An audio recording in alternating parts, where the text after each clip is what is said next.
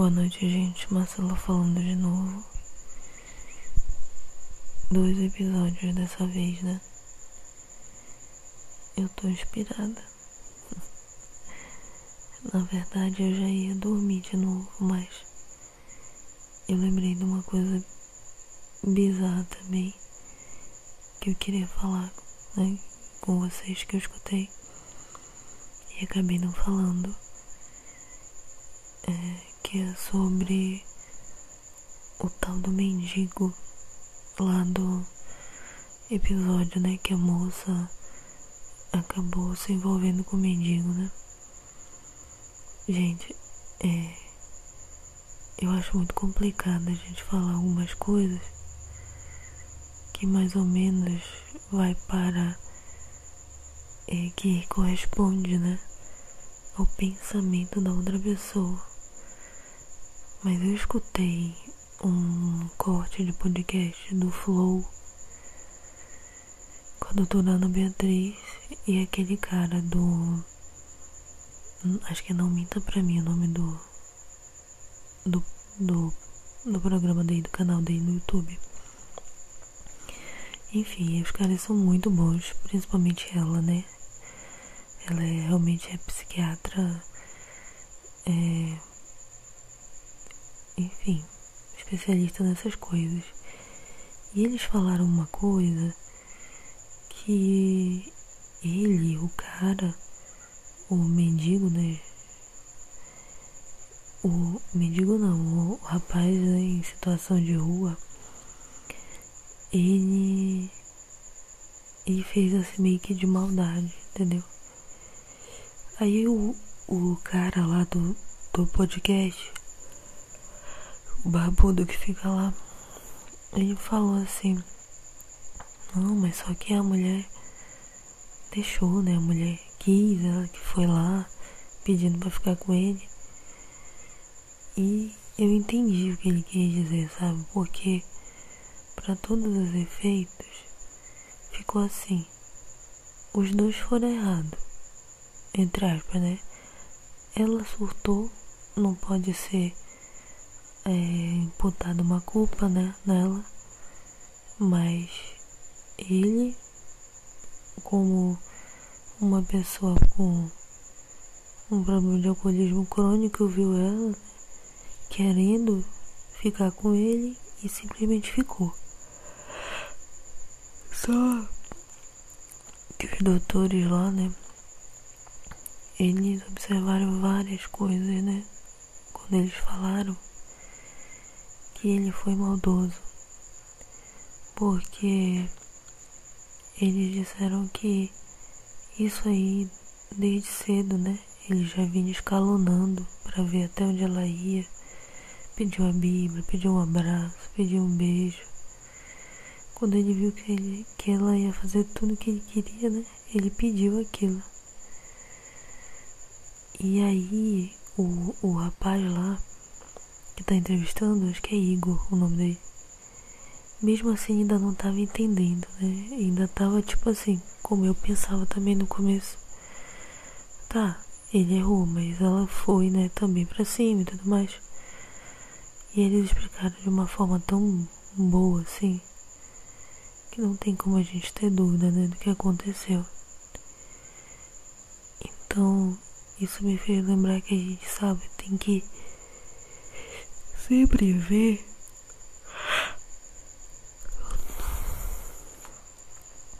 que a gente não tá com os dois lados do papel, né? Sabendo exatamente o que, que um é, sabe dentro da sua cabeça, o que, que o outro sabe, né? Apesar de que a gente muitas vezes, sei lá, a verdade tem gente que diz que ah, não é absoluta, tem gente que diz que é. É. Pra mim é filosofia por filosofia não interessa. Pra mim a verdade só é uma. Mas você pode estar tá vendo só uma parte dela. E se você ver só uma parte da verdade, às vezes tudo que sobra parece mentira, né? Mas às vezes é verdade também. Então, nesse caso, sabe, a gente ouviu muito relato dele, dele falando, dele contando. E por algum momento a gente até achou que ele foi mais uma vítima da situação. Mas olhando melhor os fatos, é que ele já tinha, né, passagem pela polícia, já ele usava três identidades, então realmente não era uma pessoa confiável. E ela já estava numa situação delicada emocionalmente, né? desde cedo. Nesse dia, até por isso a sogra já estava andando atrás dela. Então, é, o que fizeram lá com o marido dela, né? Mandaram um monte de coisa lá pro homem, chamando ele de todo tipo de coisa, barbaridade, xingando ele, que ele era chifrudo, era besta, que Aí o, o próprio, né, seu Givaldo lá, falava que ele não sabia fazer as coisas, que só ele sabia. Gente, esse homem ele deve gostar muito dessa mulher, muito mesmo, porque passar por tudo que ele passou para tentar proteger ela não é fácil. Não é fácil mesmo, sabe? Eu já vi casal por muito menos, se separar muito menos. E o cara segurou, segurou a alça do pinico. Realmente não deixou a peteca cair, como diria meu pai. Então, isso mostrou que ele tinha um grande respeito por ela, mesmo com tudo que tinha acontecido. Primeiramente, ele acreditou nela. E depois recebeu tudo que as outras pessoas tinham para falar, né? Dele para ele, colocaram o número dele em grupos. Então, a gente não sabe o que tá acontecendo, né, com as pessoas. Às vezes a gente vê aquela pessoa, ai, perfeita, não sei o que, vida perfeita. Às vezes perdeu alguém na morte. Às vezes está lutando contra alguma coisa que a gente não sabe, né? Como um problema emocional. Então não dá pra gente estar tá fazendo mais essas coisas, sabe? E perturbando a pessoa. E isso é uma coisa tão grave do brasileiro. Eu sei que não é só brasileiro não. Tem as, as sassaengue lá também na Coreia, né? Mas também já é um crime que elas fazem, né? Eles, né? Porque não é só homem. Mas aqui a gente tem mania de linchar pessoa virtualmente, né? Isso me lembra aquele ator que fez Todo Mundo Odeia o Chris, o Tyler é, William, sei lá, Tyler James, sei lá. Ele é especialmente traumatizado com os brasileiros, né? Tudo bem que ele foi péssimo em se. em. sei lá, em contar essa história dele, né?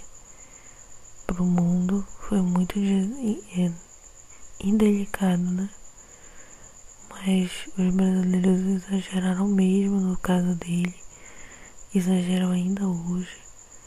Ele tenta fazer é, outras coisas, público, outros, outros, outras coisas, e os brasileiros estão lá fazendo de propósito, sabe? Então o homem tá irritado e não é com pouca coisa não, né? Mas a gente faz isso. A gente ama ou odeia muito alguém, cancela ou né? um exemplo disso é a Juliette, né, que ganhou um dos BBBs aí, que eu não sei qual foi. Eles tomaram, a mídia tomou ela como perfeição em pessoa, né? E tudo que ela fala tem que ser aplaudido e tudo mais.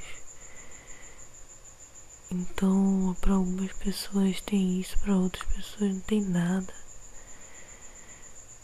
E eu acabei de perceber que eu tava cochilando e falando, então não, não eu não sei, eu comecei a falar da Juliette, mas não sei nem direito por que, que eu falei dela. Mas enfim, eu acho que eu tava falando de cancelados.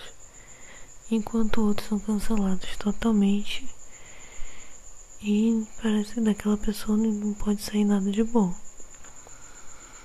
Então agora esse rapaz, esse Tyler James Williams,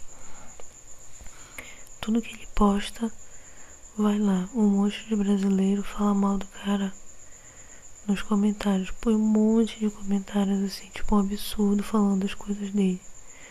Ou repetindo o bordão dele do Chris, que essas pessoas sabem que ele isso pra, lá, pra cá, pra nós, foi um, um estouro, uma bomba.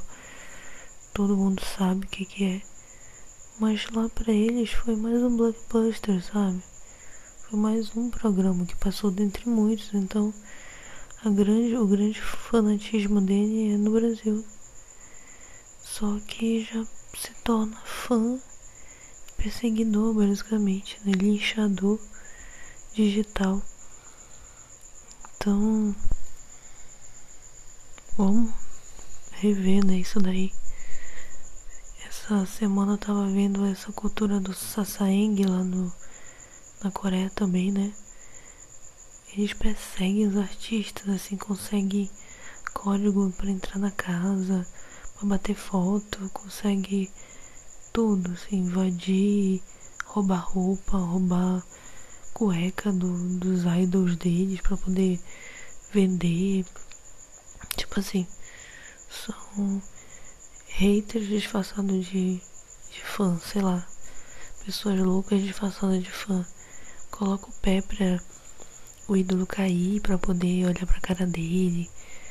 Descobre o endereço, ficar apertando na campainha. Gente, que vida é essa, né? Que vida é essa? Eu soube de algumas pessoas que mandaram até carta com veneno pro, pro idol. Então, depois que esse ricaço aí, sei lá, não abre as coisas que o pessoal joga no palco, eu fico chateado. Mas antes, caía calcinha, caía bolsinha, florzinha. Agora a criança vem toda vestida, com mini câmera, com um monte de coisa. Então, tô falando de criança, né? Não, não tem nada a ver, não. Eu já tô dormindo, gente. Mas enfim, esses Sasaeng, eles infernizam a vida dos caras. Conseguem o número deles, ligam muito, todo momento, atrapalhando mesmo a vida, né? Das pessoas.